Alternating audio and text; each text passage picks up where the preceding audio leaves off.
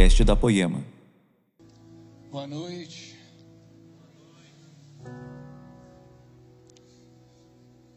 Estou muito feliz de estar aqui com vocês. Estamos vivendo dias proféticos, né? Estamos vivendo. É, tem um médio grave aí do, do inimigo aí querendo se levantar. Estamos vivendo dias onde Deus está apontando com mais clareza onde nós estamos e para onde nós estamos vindo. Semana passada foi um baita dia profético, né? Meu Deus, não foi uma, uma pregação, foi uma profecia aquilo, né? E não só a pregação, mas o ambiente. Eu acredito que semana passada a gente pôde experimentar um pouco de até onde Deus quer nos levar na próxima estação. A magnitude do espaço, o alcance das pessoas, o ambiente santo de unidade que havia naquela noite, semana passada. Eu acredito que aquilo foi um espiar da terra para onde nós estamos caminhando. O espiar da terra de como Deus quer que nós alcancemos Taubaté. Existe algo mais alto, existe algo mais largo, mais profundo para nós alcançarmos nessa cidade. Uma voz mais eficaz e eficiente nessa cidade desta igreja. Existe uma colheita em Taubaté para que eu e você junto, juntos, que nós colhamos para o Senhor. Existe uma colheita nessa cidade. E nós pudemos ver um pouco disso na semana passada. Hoje é um dia profético também, mas um pouco diferente. Semana passada apontou visivelmente para onde Deus quer nos levar e como vai ser em muitos aspectos. E também nos preparou em coração e mente para chegar nesse lugar. Mas hoje nós falamos mais diretamente àqueles que vão construir isso, aqueles que vão caminhar e tomar posse, aqueles que vão colher sobre essa terra. Temos menos aqui nessa noite do que tínhamos semana passada. Porque Jesus ele não não começa algo com muitos, ele começa com poucos. E esses poucos ao repartir a si mesmo, ao repartir de Cristo, Deus vai multiplicando. Jesus vai multiplicando. Esse tamanho menor que nós temos hoje esse número menor de pessoas tem a ver com os que Deus quer preparar para colher sobre essa cidade algo novo. E essa igreja, que não é a igreja de Jesus, mas faz parte da gloriosa igreja de Jesus que se espalha pelo mundo todo e também em Taubaté existem outros trabalhando nesse mesmo horário, de forma santa. Mas essa igreja em si que é a partícula que eu e você fazemos parte. Essa igreja, ela ela viveu 15 anos de história, onde muitas coisas mudaram. Começou tudo dentro da casa do Leandro, um GC. Um GC com 10 casais, 8 casais, não me lembro a quantidade. De lá foi para o salão de cabeleireiro aonde desmontava e montava o salão, igual a gente aqui monta e desmonta aqui para fazer o culto. O Laden comentou um pouquinho disso no dia do aniversário. Ali começou a ter 100 pessoas, cento e poucas pessoas dentro de um salão de cabeleireiro. Dali nós fomos para cima de uma peixaria. A Poema ficou em cima de uma peixaria durante um ano, dois anos, um ano. Às vezes a igreja estava fedendo peixe, mano. Mas é porque Deus estava levantando pescadores lá, né? Só que o teto daquela igreja, porque ela em cima daquela, de uma peixaria, parecia que ia cair. Parecia que não ia dar conta. Tinha dia que o Leandro juntava os pastores da época, o Laden, sei lá, que trabalhava mais perto dele. Outros que estavam mais lá, lá falaram, cara, começa a orar para esse teto não cair, porque o povo, 300 pessoas ali pulando e parecia que ia cair o teto da peixaria que era nosso piso. Aí não deu muito tempo, a gente foi lá para a Bomboi. Atrás da Bomboi lá. Deus nos deu peixe e depois nos deu um gado lá, uns gados para comer.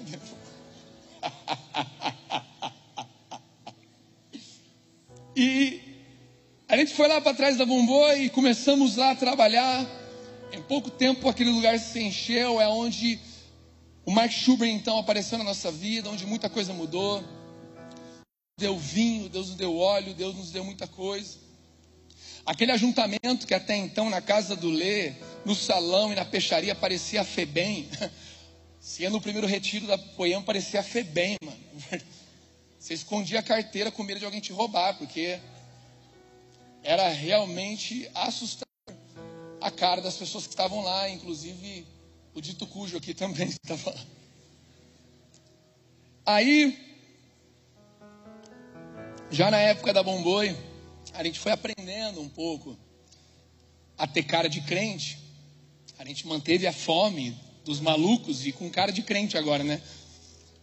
Aí veio o Mark Schubert e colocou vinho sobre essa igreja, derramou vinho através dele e de outros amigos, Jeremiah Bowser, Jason Lee Jones, Dan Duque e tantos outros que passaram, derramando vinho novo e óleo fresco. Expandiu então Jesus, pela graça e misericórdia, não por uma conta matemática, não por um sucesso de um homem, mas pela graça ele viu graça em nós e decidiu nos mostrar, nos revelar para toda a nação e até para fora dela.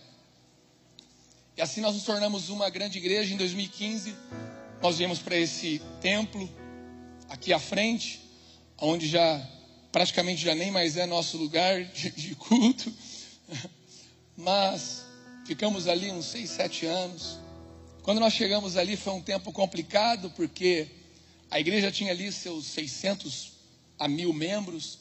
Do nada chegou 500 pessoas de outras igrejas lá. Então a gente era tudo doido, de repente entra tudo uns crentes viciados já em ser evangélico. Aí ficou difícil. Cuidar dos malucos da biqueira era mais fácil do que cuidar dos crentes viciados no evangeliquismo. É verdade. Porque o evangeliquismo, ele ele enclausura a nossa cabeça, ele trava a nossa mentalidade, ele limita nosso alcance, ele trava a nossa caminhada. Porque o padrão da igreja de Jesus não é a igreja evangélica, é a igreja que o ama. É a igreja que ouve a sua voz e caminha segundo a sua voz. Se a igreja evangélica está dentro disso, então ela é a igreja de Jesus. Se não está, ela não é. E mais uma vez, ouvindo a voz de Jesus, dessa vez por livre e espontânea pressão, tem fogo nos. Por livre e espontânea pressão, Jesus estava fazendo um equibalo com a gente, nos arrancando de onde a gente estava confortável, estava tudo legal, estava tudo bacana, tudo estabelecido, uma igreja linda, um som maravilhoso, uma estrutura que nos servia, tudo funcionando perfeitamente. Jesus nos arranca de lá, nos coloca em um lugar aqui onde nós não temos controle, já não tínhamos lá, agora temos menos, menos controle ainda, não sabemos o que está acontecendo totalmente, temos uma ideia mas o que nós temos a convicção é que Jesus está nos levando para algo novo. Mais uma vez. Mais uma vez, Jesus está nos levando para algo novo. Mais uma vez, Jesus está dizendo: abandone o velho. Nós vivemos isso na casa do Lê, isso fisicamente, fora mudanças espirituais. Não vou entrar tão fundo, mas nós vivemos isso da casa do Lê para o salão, do salão para a peixaria, da peixaria para Bomboi, da Bomboi aqui para frente da associação e agora aqui, nesse lugar chamado Cats Barneia que nós estamos aqui. Quem é crente mais velho sabe o que eu estou dizendo. Cats Barneia fala de uma linha que separa a gente da, de uma terra prometida, de um novo tempo, de um lugar, é ali. Estamos a um passo da terra que Deus tem para gente. Estamos em Catos Barneia. Para algum lugar Deus vai nos levar, não sei para onde. Come on. Mas o, além de celebrar tudo isso, eu quero dizer para vocês que infelizmente A cada mudança de estação, a maioria demora para entrar quando entra no novo tempo. Tem gente que até hoje sente saudade da poema da peixaria. Tem gente que até hoje sente saudade da igreja da Bomboi. Tem gente que tem saudade do salão. Tem gente que tem saudade já ali da frente. Eu já nem quero saber mais daquilo ali. Falei pro Laden, falei, Laden, vamos, vamos comprar a associação.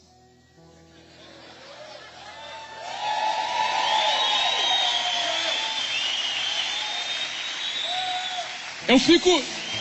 Eu nem podia falar isso, ele vai brigar comigo depois, mas ele é um cara sensato, sábio, bem mais polido do que eu, diga-se de passagem, você sabe disso muito bem.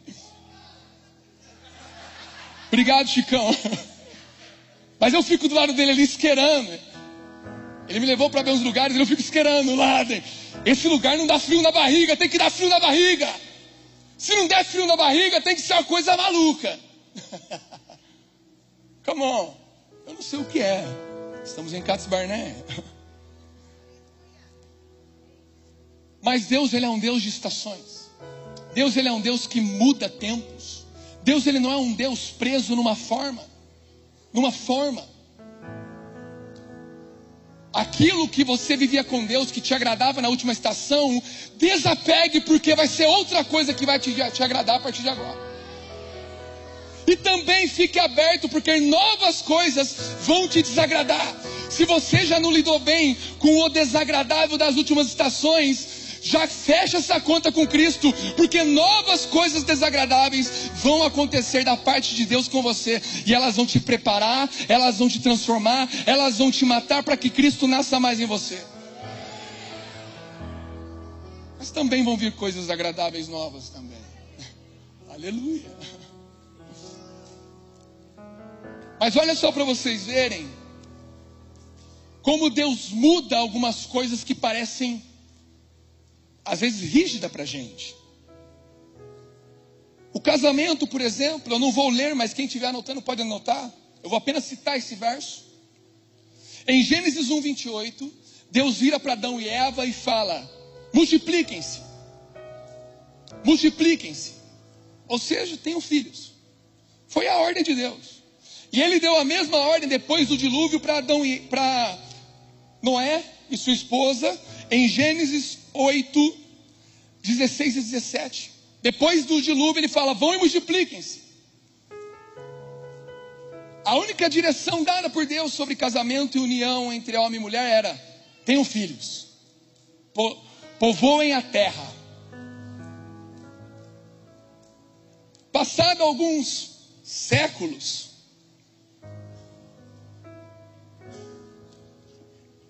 Lá em Levíticos 18, então, Deus traz uma atualização sobre a revelação, sobre a direção, sobre aquilo que antes estava estabelecido. Em Levítico capítulo 18, Deus começa a trazer alguns parâmetros para essa união. Não se, se não tenham relações mais, não tenham relações com pais e filhos, filhos e pais, irmãos, com tios, com sobrinhos. Enfim, em Levíticos 18, eu não vou entrar, não vou ser exaustivo, quem quiser dar uma lida em casa.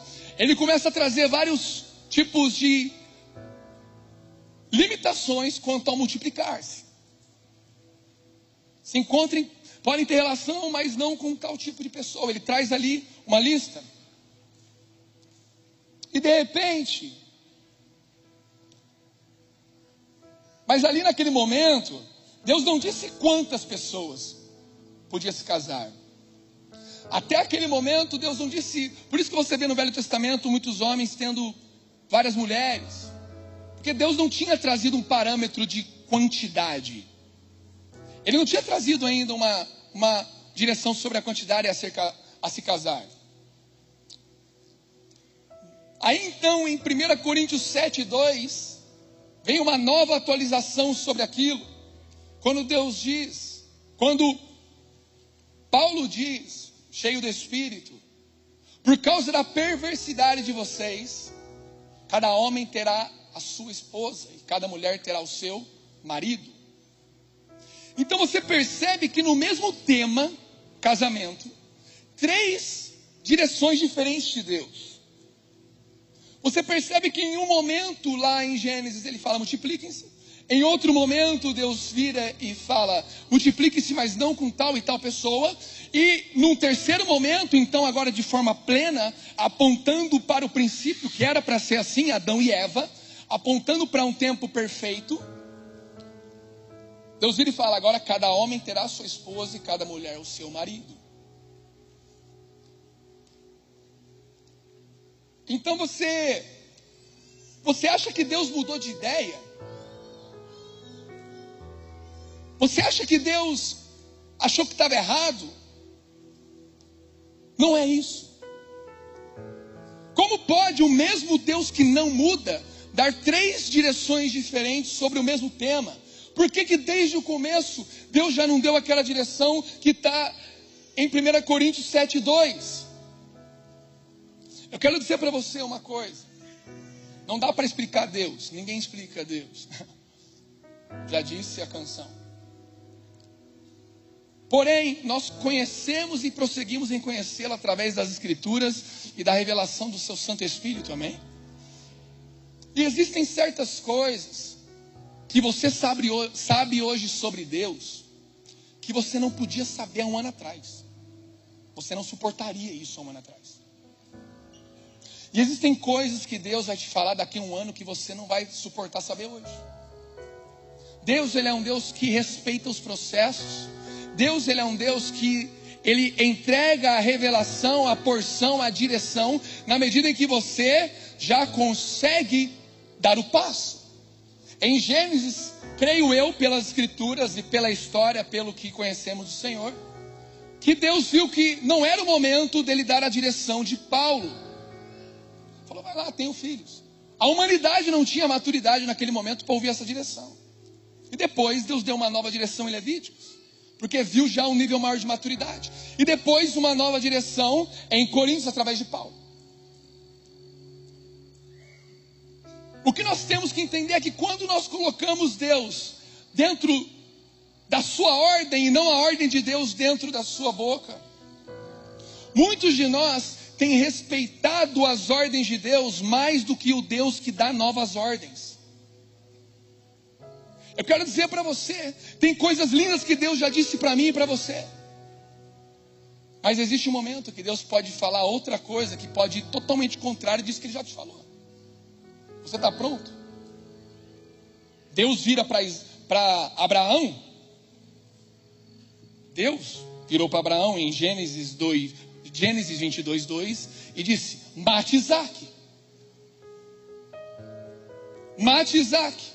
Gênesis 22, 2. Em Gênesis 22, 12, Deus diz: Não mate Isaac. Se Abraão fosse mais apegado a uma direção de Deus do que ao Deus que pode dar novas direções, Isaac estaria morto. E alguns de nós, por nos apegarmos a uma estação, Há um tempo, há um momento, há algo que Deus deu de direção em um momento da nossa vida. Alguns de nós temos possivelmente matado Isaac, que Deus já disse para não matar.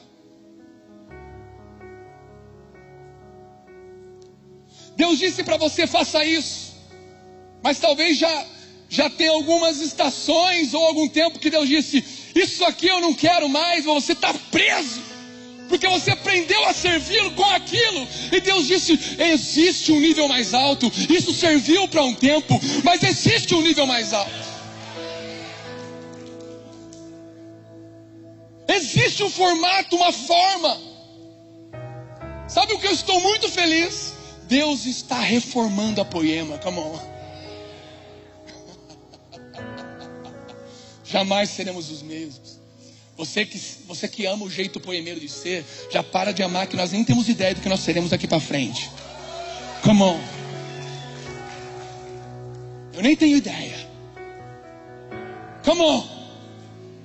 Eu sei que semana passada uma penteca doida profetiza começou a pregar ali para mostrar para a gente que existe um rio de Deus fora dessa caixa. Come on, cara.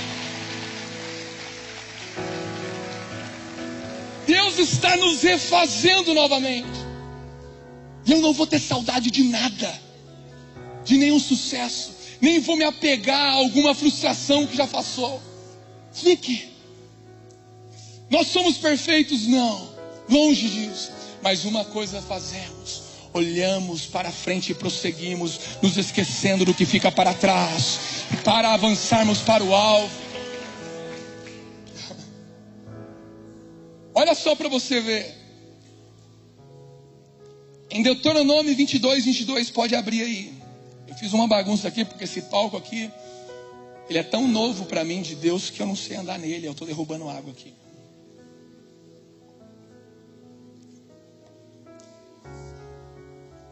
Deuteronômio 22, 22. O próprio Senhor diz assim: Se um homem for encontrado deitado com uma mulher que tem marido, ambos devem ser mortos.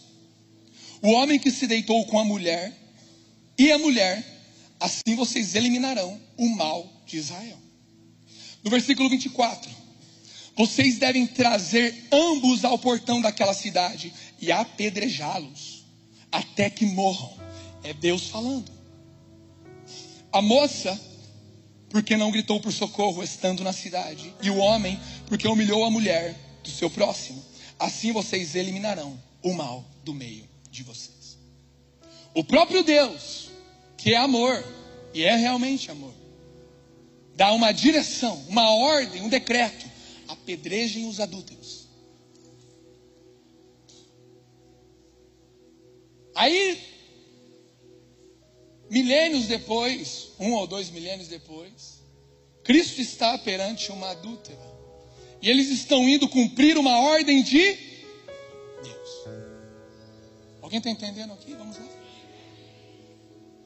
Eu não sei você, mas eu já li muitas vezes a história da mulher adúltera como se os fariseus, sacerdotes, como se eles fossem malvados, vilões. Olha como eles são insensíveis, querendo apedrejar a adúltera. Eles estavam obedecendo uma ordem de Deus. Você consegue ver aqui? Eles estavam cumprindo uma direção de Deus. Porém, não estavam atentos à atualização da direção de Deus. E o próprio renovo, como a própria Bíblia chama, o Cristo encarnado, a plenitude das profecias, a imagem perfeita do Pai. Não um homem que precisa de estações para crescer, mas um homem perfeito. O Cristo estava no rolê.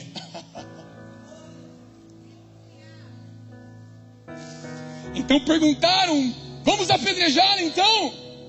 Para cumprir o que? Um padrão evangélico, um padrão poemeiro, um padrão de um tempo que Deus deu para Israel, para os judeus. Vocês estão entendendo o que está acontecendo aqui, Camal? Tem alguém comigo aqui, amém? Versículo, capítulo 8, versículo 7 de João, do Evangelho de João. Como eles insistiam na pergunta, Jesus se levantou e lhes disse: Quem de vocês estiver sem pecado, seja o primeiro a tirar uma pedra nela.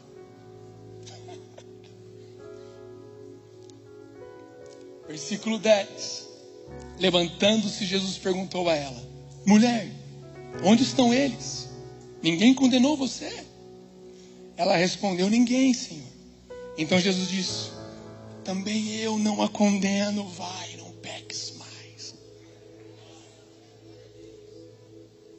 Era uma direção de Deus. Vocês estão entendendo comigo, Camão? Era uma direção de Deus. Era um padrão de Deus. Era um padrão poema que Deus deu para poema. Era um padrão da igreja evangélica. Era um padrão.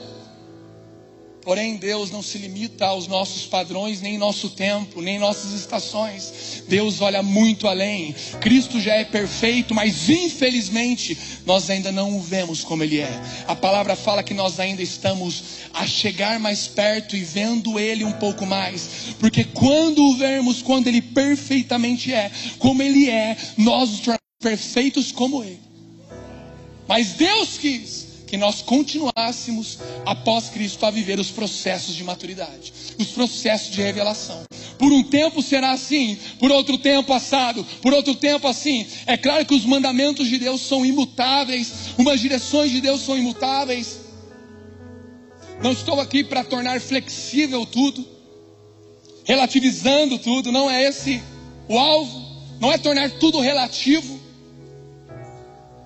Eu não estou aqui para falar da relativização desse século, mas sobre a soberania de Deus, que quando Ele diz que algo é, algo é, e quando Ele fala agora é assim, agora é assim, e Deus é soberano em dizer o tempo e a estação que a igreja dele está vivendo.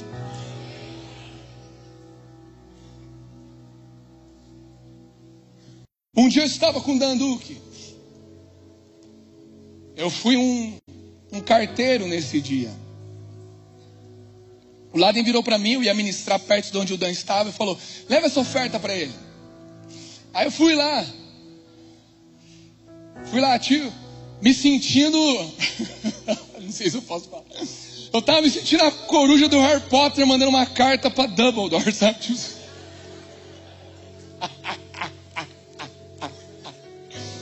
Chegando perto dos mestres, do mestre, assim.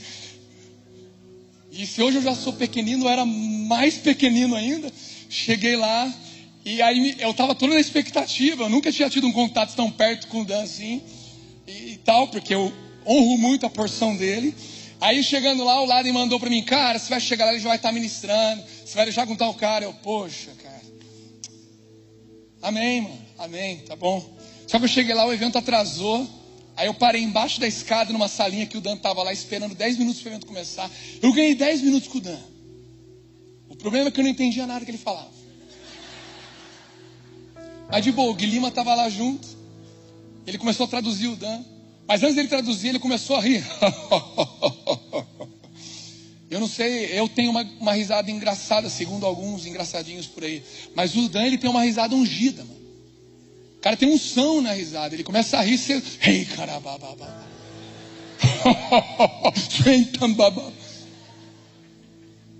Quem me dera ao menos uma. Na risada do cara. Ele chegou para mim e perguntou assim, em inglês, e o Gui traduzindo. Seus ouvidos estão abertos. Primeira vez que o Dão, o me lança uma pergunta que eu não sabia o que responder. Aí o que, que eu falo para ele? Porque se eu falar que está aberto, ele vai falar assim: o que, que você está ouvindo então? Se eu falar que não está aberto, ele vai mandar eu me converter. Eu ali, pouco cheio do Espírito, ou quase vazio, não sabia o que falar. Mas a palavra fala que o Espírito daria, daria resposta para a gente no, nas situações. Então, como o Espírito não me deu em português, eu comecei a responder em línguas dos, dos anjos. Seus ouvidos estão abertos, eu. Ele perguntou a segunda vez: Seus ouvidos estão abertos, seu Eu não sabia o que falar, deixei o Espírito responder por mim. Pela terceira vez, seus ouvidos estão abertos,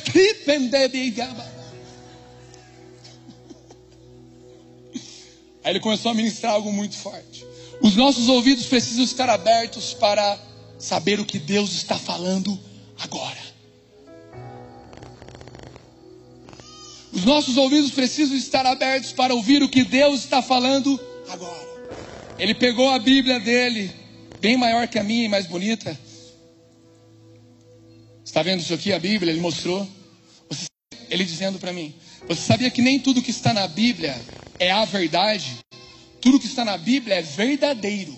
Aconteceu, é real. Mas a verdade é o que Deus está falando agora.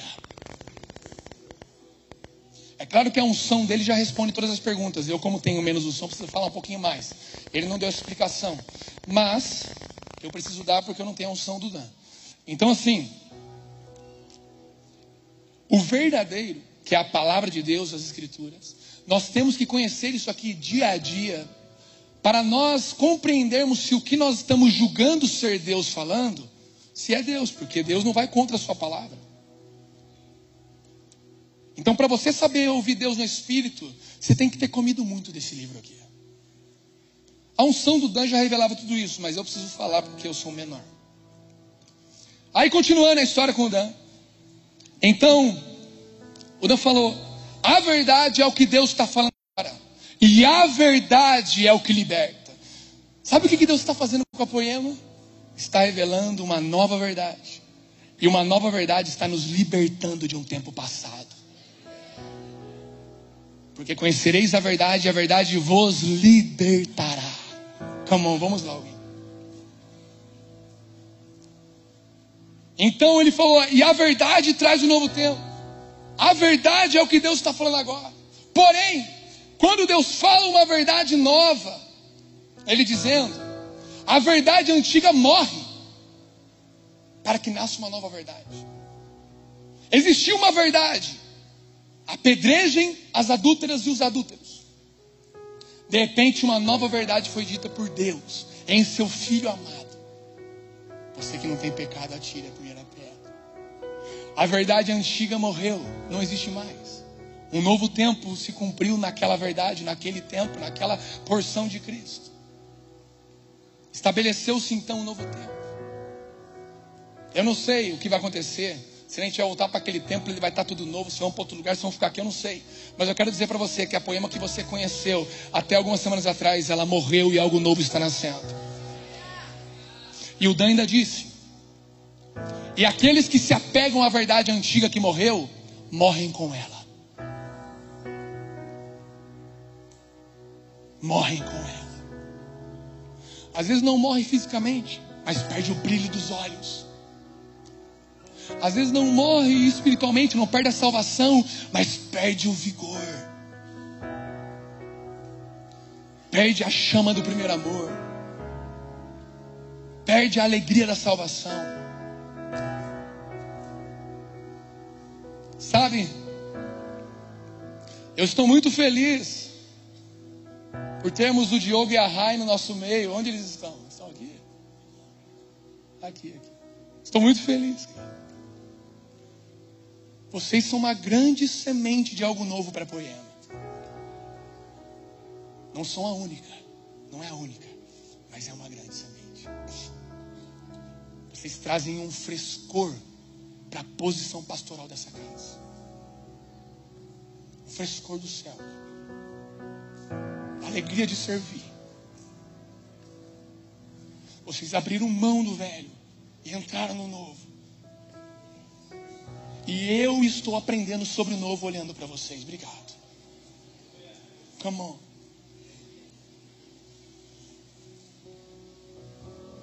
Uh.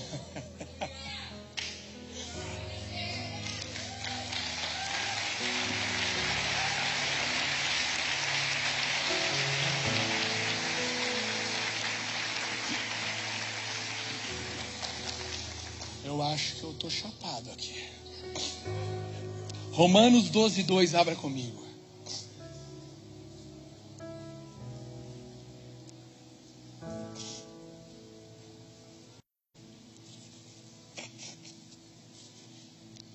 Com a unção do Zé Barreto aqui, das lágrimas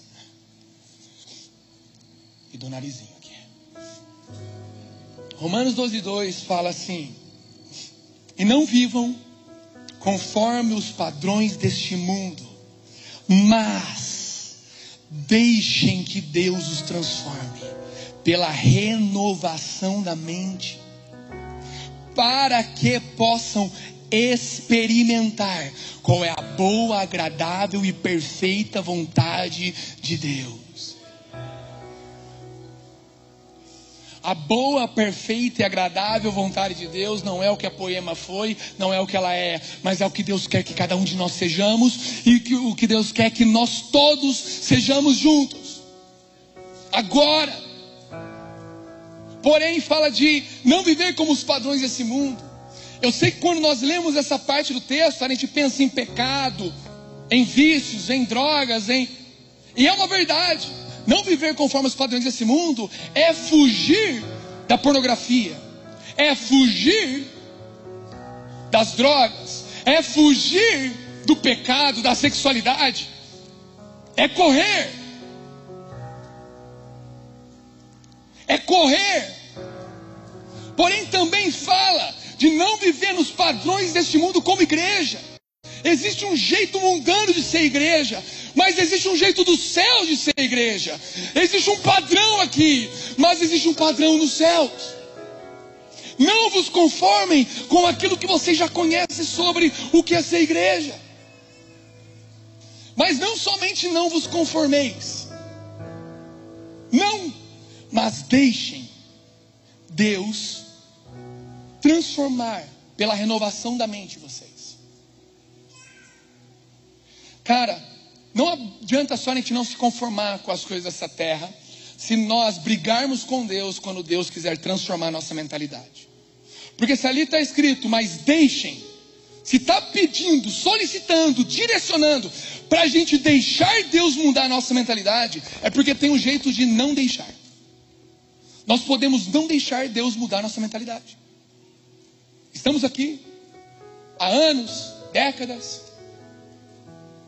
e talvez não permitindo que Deus transicione a nossa mentalidade, mude nossa mentalidade. Precisamos deixar, liberar espaço para que Deus mude tudo o que Ele quiser mudar. Na minha forma de enxergar, minha forma de pensar, tudo o que Ele quiser mudar. Podemos gastar a vida inteira tentando viver a vontade de Deus, sem deixar que Ele nos revele a Sua vontade, sem deixar que Ele mude nossa mentalidade. Não é porque um jeito agradou a Deus ontem que agrada agora. Tem coisas que eu já fiz para Deus ontem que agradou Ele. E talvez hoje outra coisa agrade Ele. Porque Deus ele não é um Deus feito com mãos humanas, enrijecido, duro e morto. Ele é um Deus vivo. Se eu, se eu der para minha esposa um iPhone 14 de aniversário esse ano, e ano que vem eu der de novo um iPhone 14. E no outro ano de novo um iPhone 14. Eu estou dando a mesma coisa que um dia agradou ela, mas estou dando mais do velho. Come on. Existem coisas na minha e na sua vida que já agradaram Deus. Mas hoje pode ser que outra coisa agrade. Como eu vou saber? Conhecendo dia e noite as Escrituras e caminhando perto de Jesus e caminhando perto da igreja dele, porque um dia o, um homem disse para mim: olhe para a igreja de Jesus, porque ela muitas vezes revela o que Deus está fazendo. Abra os olhos e veja a igreja. Pare de querer descobrir o novo sozinho. Você não é esse sacerdote tão infalível quanto você pensa. Porque Deus não quer um sacerdote, Ele quer uma nação de sacerdotes. Deus não deseja um sacerdote, é uma nação. Eu tenho descoberto novo com Deus, caminhando com o Diogo Arrai. Tenho descoberto olhando para o Laden, olhando para a Laura, olhando para o Gu, olhando para a Lília, olhando para o Lê, para a Érica, para o Zé, para a Cida, Vi, para a Leia. Olhando para o Chico, para a Lari, olhando para cada um de vocês. Eu vou percebendo, por estar perto de vocês, que algo novo está acontecendo. E a minha tendência é refutar o novo. Ah, isso é estranho. Isso não é tão legal. A minha tendência é brigar, porque está confortável, porque Deus já gostou do que era. Então eu acho que Deus só gosta disso. Deus já gostou assim, então sempre será assim. Não. Pode ser se Ele determinar que seja. Mas e se Ele quiser mudar tudo? Será que nós vamos deixar Ele mudar? Será que nós vamos ser aqueles que deixam?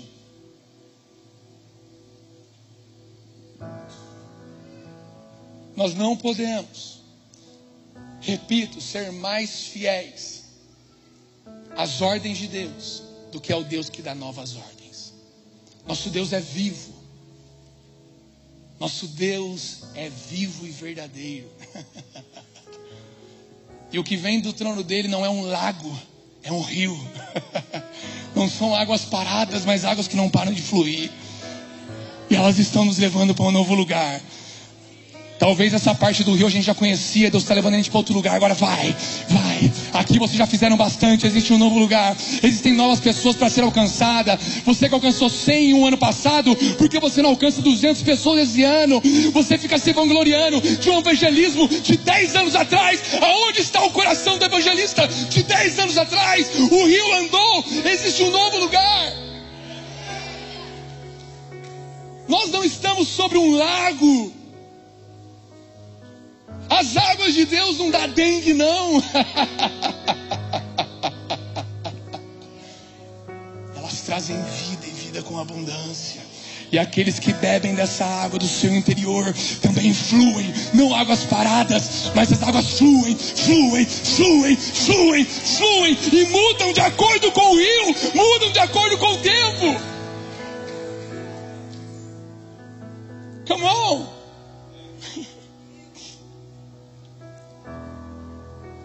Tudo isso, não nos conformar com os padrões, mas deixar Deus mudar nossa mentalidade. Para quê? Para que experimentemos a boa, perfeita e agradável vontade dEle. Eu vou citar, como eu já citei e vou citar de novo.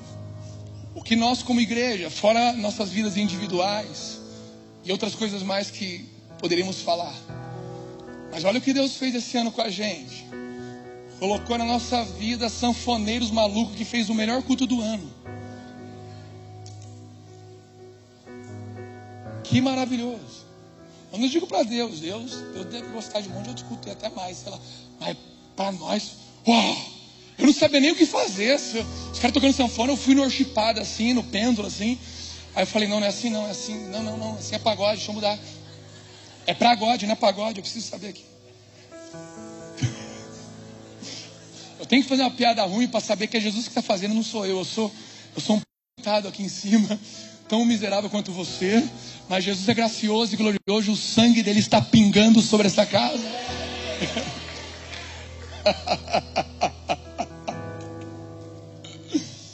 e veio os caras com a sanfona. Eu falei: O que, que é isso? Vamos lá. Os caras começaram, oh, come on! Explodiu nossa cabeça. Eu nunca mais fui o mesmo. Virei pro Lucão Barreto, que comprou um cavaquinho, falei, monta um grupo de pagode, toca domingo, duvido. Nem sei se ele está aqui, mas pode cobrar ele. Está liberado. Eu liberei para ele fazer um pagode, mas tem que ser pagode. E aí, poemeiro roqueiro, vai deixar? Se tiver Jesus e amor por ele, vamos lá, cara.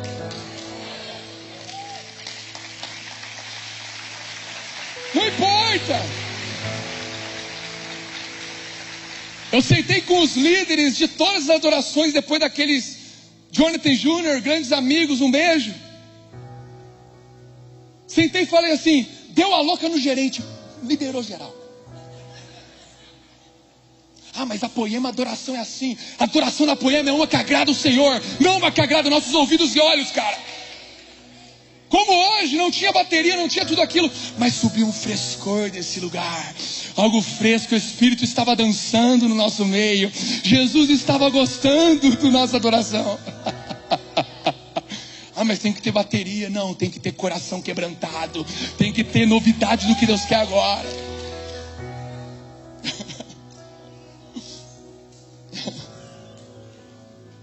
Depois vem a Camila Barros aí ainda para fechar o ano, né? Explodir a cabeça de vez. Eu não sei nem mais quem eu sou mais. Ô Brisa, mas você está em crise? Tô. Mas estou dividindo ela com mais de mil pessoas aqui para não ficar sozinho nela agora. Chore comigo. Come on. Aleluia. O que mais determina até onde eu posso chegar não são as coisas que eu sei ou a minha experiência, mas a minha capacidade de aprendizado. O nosso potencial, ele não depende. O que é potencial? É até onde você pode chegar, até onde a poema pode chegar. Não fundamentado no tanto que nós sabemos, mas sim capacidade que nós temos de aprender algo novo. Um coração ensinável. Um coração ensinável, cara. Um coração macio. Sabe, nós não temos que ficar a partir dessa partilha flexibilizando mandamentos de Deus, relativizando coisas espirituais. Eu não quero tornar a Bíblia relativa, mas eu quero tornar, buscar em Deus tornar o meu coração e ajudar a você a tornar o seu, nosso coração flexível. Porque para onde o Espírito quiser nos soprar, Ele pode, não vai ter briga. Nós somos flexíveis. Como diz o ditado chinês, bem-aventurados flexíveis, porque eles não se quebram. Deus quer levar a gente para lá e vamos para lá. E quer levar para cá e vamos lá, come on, adorando, feliz. Ah, mas eu gostava daquilo. Não, mas eu estou gostando porque Deus está aqui. Flexibilidade espiritual de coração. Deus ele tem que encontrar pessoas vulneráveis. Deus quer mudar as suas chatices. Para você ter novas chatices. Aquilo que você é legal, Deus quer deixar ser legal em outra coisa. Sabe aquilo que todo mundo te elogia faz tanto tempo? Você ama que te elogiem nisso? Acorda porque existem novas coisas para você caminhar. Pare de se apegar nas suas qualidades, se apegue na de Cristo, que é muito maior, e Ele quer te levar para novos lugares. Ah, eu sou bonzinho. E se Deus quiser que você seja duro um dia? Ah, não, meu jeito é esse. Meu jeito de cantar é esse. O que mais aparece aqui no meio, ah, eu gosto de música assim. O meu jeito é esse, beleza, Deus só vai te usar nisso. Quando for dia disso, Ele te usa. Quando não for, Ele não te usa nunca mais. Eu não tenho jeito. Brisa não é assim.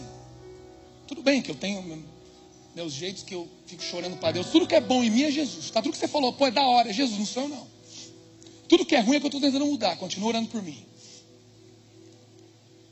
Porém, as pessoas que andam perto de mim e de outros aqui, sabe? O Laden era de um jeito, eu era de um jeito, o Bruno era de outro. O Bruno está começando até a apertar mais as calças dele.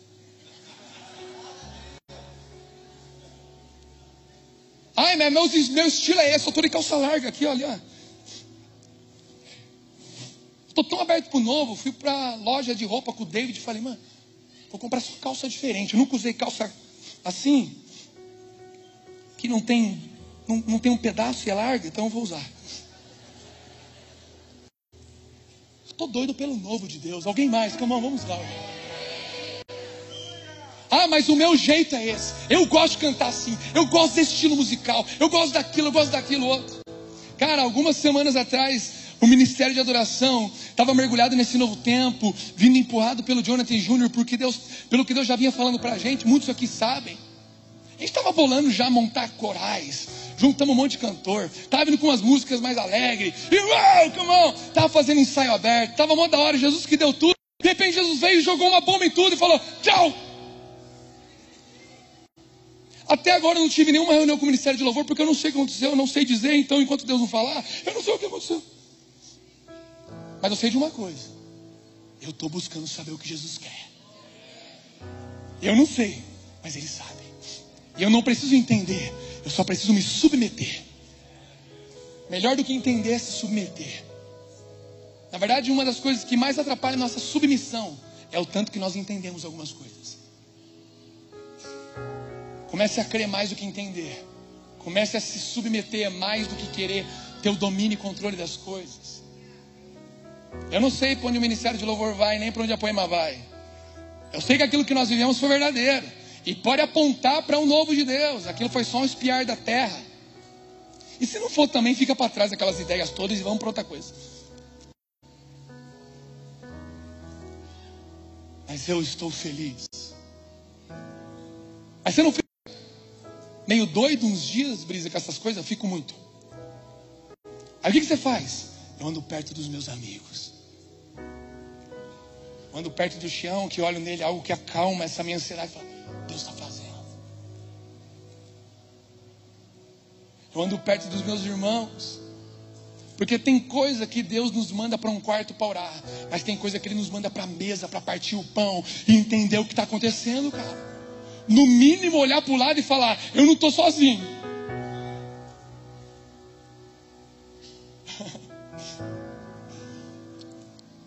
para finalizarmos.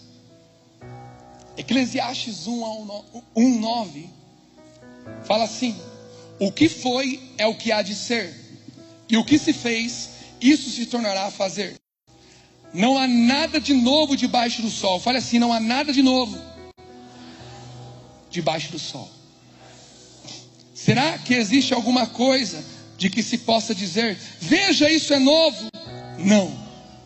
Já existiu em tempos passados, muito antes de nós. Já não há lembrança das coisas que se foram e das coisas que ainda virão. Também não haverá memória entre os que hão de vir depois delas. Debaixo do sol, a palavra fala, Salomão em Eclesiastes, é, na carta dele, no livro de Eclesiastes. Não é nada novo. Só que Salomão aqui já era um homem velho. Os historiadores estudam que ele já era um cara cansado, velho.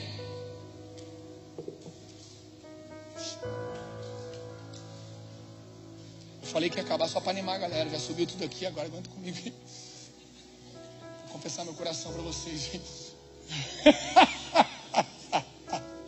Achei que era o sinal. Esse era o sinal do velho, agora tem o novo. Olha que esse cara. Brincadeira. Mas é verdade. Vamos junto, ele vai profetizando junto comigo. Mas eu estou acabando mesmo. Não existe algo novo debaixo do sol. Mas aqui fala de um homem cansado, cara. E realmente debaixo do sol é tudo a mesma coisa. Mas ele não fala em cima do sol. Em cima do sol existe alguém além do sol, além do céu. Se nessa terra não existe nada novo, nos céus existem. Se nessa terra tudo se repete, nos céus as coisas se renovam. 1 Coríntios 2, 9 fala: Porém, como dizem as Escrituras Sagradas, come on, o que ninguém nunca viu nem ouviu, e o que jamais alguém pensou que podia acontecer, foi isso o que Deus preparou para aqueles que o amam. Beleza, Salomão, não tem nada novo debaixo do sol. Mas os céus me falam que o que eu nunca vi, nunca ouvi, nem imaginei, Deus está preparando para aqueles que o amam. Nós estamos avançando para algo novo. Mas sabe qual é a coisa que nos dá a chave do algo novo? Aqueles que o amam. A entrada para o novo ainda é o velho e primeiro amor verdadeiro. Como você amava a Deus nos primeiros dias, é assim que você vai avançar para os últimos dias. E o legal é que essas transições de dependência, elas geram em nós uma, uma dependência. O nosso amor se renova. Cara, esse tempo que Deus nos movimentou para cá, eu, eu percebo staff servindo com mais alegria, líderes servindo com mais vigor, pastores mais empenhados. Eu percebo uma renovação de amor em estar junto. Porque a gente perdeu o que era seguro e só sobrou uma coisa: o amor a Deus e o amor um ao outro. Só sobrou isso. Algo novo está nascendo. Algo novo está nascendo. Existe algo novo nascendo neste lugar. Não de um jeito que me agrada ou que te agrada, mas sim do jeito que agrada ao Senhor.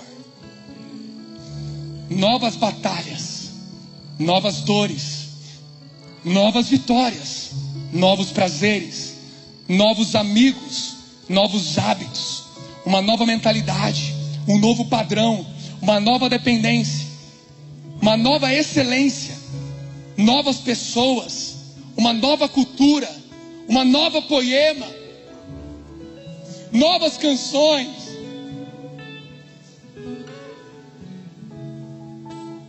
Existe algo novo que Deus está querendo escorrer, um novo padrão na, nas nossas finanças, na nossa profissão, no nosso ministério. Eu não sei se você está recebendo. Come on, vamos lá alguém. Uma nova fome, uma nova sede, uma nova entrega, uma nova adoração, uma nova comunhão. Não os bons e velhos amigos, mas novos amigos de Jesus e renovados amigos de Jesus. Até o seu amigo velho você vai olhar e falar: Você está diferente, cara. Mas para isso Deus vai dar novos amigos. Deus vai dar novas conexões. Uma nova coisa, cara. Mas com o primeiro amor dos primeiros dias. Uma grande verdade essa frase não é minha. Tempos difíceis geram homens fortes. Homens fortes atraem tempos fáceis. Tempos fáceis geram homens frouxos. E homens frouxos atraem tempos difíceis. Vou repetir. Tempos difíceis geram homens fortes. Homens fortes atraem tempos fáceis. Tempos fáceis, fáceis geram homens frouxos. Homens frouxos atraem tempos difíceis. A poema começou de forma muito difícil. Era difícil ser igreja, só maluco. Deus veio em tempos difíceis e levantou uma geração de homens fortes nessa casa. Que atraiu um tempo fácil sobre a igreja. Era fácil ser igreja na poema. Estava fácil. Só que isso levantou no nosso meio também homens frouxos. Outros que eram fortes se tornaram frouxos. Eu não me coloco aquém disso. Não estou acima disso. E a grande verdade é que isso atraiu então tempos difíceis. Nós não estamos em tempos fáceis. Está desconfortável? Tá. A pressão está forte. Coisas têm doído, talvez. Mas também uma nova alegria tem vindo que eu não sei explicar. Uma, uma nova porção de amor tem vindo no nosso meio que não dá para pregar, dizer o que é, ela simplesmente é, porque o Espírito está dando. Porque nesse tempo difícil de transição, nesse tempo difícil, Deus está levantando homens e mulheres fortes para Taubaté as nações. E nós já aprendemos como igreja que não são os vales que nos derrubam, são os montes. E se Deus nos colocar nos montes, em nome de Jesus, não haverá mais orgulho no nosso meio, não haverá verba, não haverá mais o alto, a, sabe? Autoelevação mas haverão homens ainda prostrados, prostrados nos vales, prostrados nos montes, prostrados nas favelas, prostrados nas comunidades, prostrados nas casas dos lares, prostrados nos grandes altares do mundo, prostrados na América, prostrados na África, prostrados na Europa, prostrados, prostrados. Homens fortes, mas não fortes porque o são, mas são fortes porque estão aqui se humilhando perante a e poderosa mão do Senhor, dizendo: Eu sou fraco, eu não sei, eu não sei, mas o poder que vem do alto se aperfeiçoa na nossa fraqueza.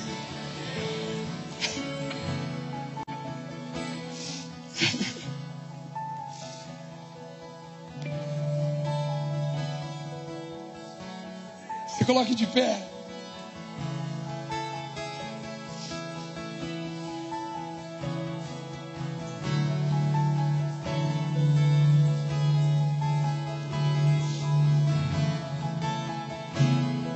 Jesus está fazendo.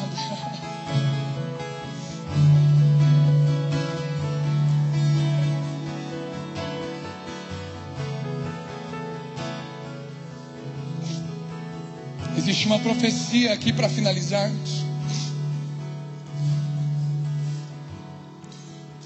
Depois do rei Josafá em 2 Crônicas, veio seu filho, Georão, que tinha diversos irmãos. E a palavra fala em Segunda Crônicas, capítulo 21, versículo 4, que tendo Jeurão assumido o reino do seu pai e havendo se fortalecido, matou a espada todos os seus irmãos e também alguns dos chefes.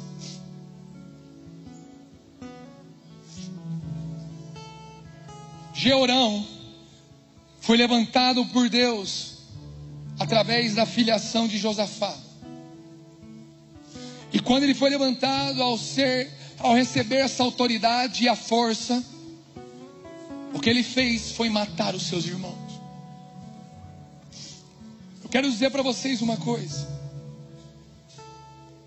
Jesus está levantando a poema, porque a poema está se humilhando. Porque os humilhados serão exaltados. Mas a poema não está sendo levantada para matar as pessoas. Nós estamos sendo levantados para ajudar, servir. Nós não queremos o mal dos irmãos. Nós queremos ajudar os irmãos. Porque se esse irmão mais velho, quando dado poder para ele, ele matou os irmãos. Cristo, sendo nosso irmão mais velho, recebendo o poder, ele quis nos ajudar e nos levantar com ele. E lá dentro, cara, essa profecia é para você sobre toda a poema. Quando você recebeu o poder, você não quis subir. Você foi atrás dos irmãos, cara. Você ressuscitou pessoas, líderes, pastores que estavam afastados. Você não foi, cara, subir sobre os irmãos e dizer eu que mando. Você foi atrás dos fracos para levantá-los.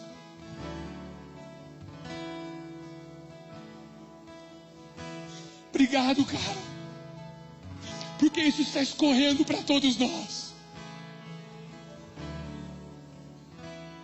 Nós não estamos querendo o mal.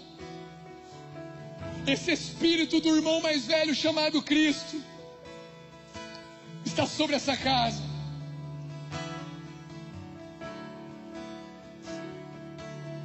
E você que talvez tenha um orgulho para morrer em Deus.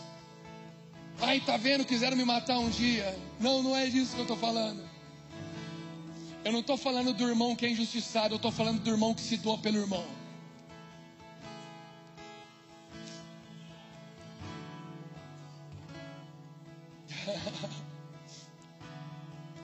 Nesse novo tempo, Deus está já fazendo.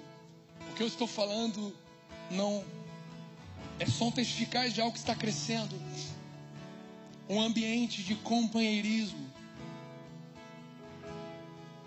um ambiente de auxílio. Levante suas mãos aos céus. Feche os olhos, porque graças a Deus quem reina e governa sobre essa casa não sou eu, não é o Ladentim, não é o Leandro. Eles são homens maravilhosos como outros e honra a vida deles. Mas é o irmão Cristo o lado não fez isso porque ele era bom, mas porque ele foi batizado com o Espírito Santo de Deus, que está manifestando Jesus através da vida dele.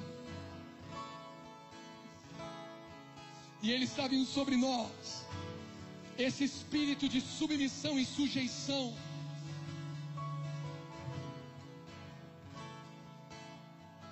Senhor, limpa essa casa de toda, todo orgulho velho todo orgulho ferido, de toda a soberba, de toda vontade de crescer. Que Cristo cresça em nós, que Cristo cresça em nós.